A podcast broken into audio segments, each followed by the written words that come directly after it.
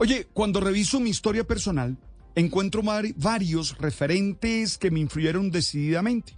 Mi abuela materna, mis padres, mi primer maestro y algunas otras personas que compartieron conmigo la vida y desde sus opciones existenciales, valores y maneras de vivir me marcaron positivamente. Algunos autores que leí hasta el cansancio y que me mostraron ideas, argumentos y universos nuevos para mí. Con todos establecí una relación desde la autoridad académica y moral que ellos tenían.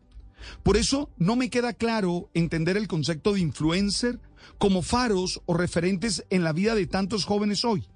No entiendo cómo alguien que no tiene un recorrido académico o se ha destacado por sus valores puede determinar con palabras y acciones la vida de los otros.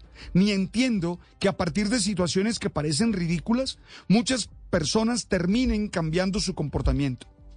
Pero la tecnología y en especial las redes sociales generaron esa nueva figura. Alexandra Barrero los define así. Abro comillas personas capaces de cambiar hábitos de consumo o influir en decisiones de compra de otros, gracias a que sus opiniones, preferencias o intereses son compartidas por una comunidad que los considera expertos en un tema correcto.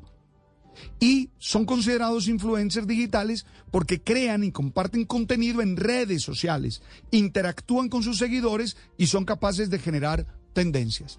Hasta allí la cita. Entiendo que el mundo ha cambiado y que esos son los líderes de hoy.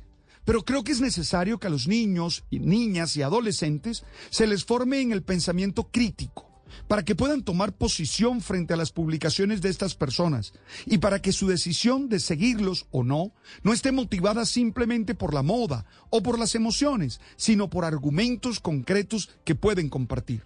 No podemos luchar contra la tecnología que ya invadió toda la cotidianidad, pero sí podemos propiciar herramientas en los niños, niñas y jóvenes para que no se dejen arrastrar por el esnovismo, sino que sepan decir, hey, esto no me conviene, o, o sí me conviene.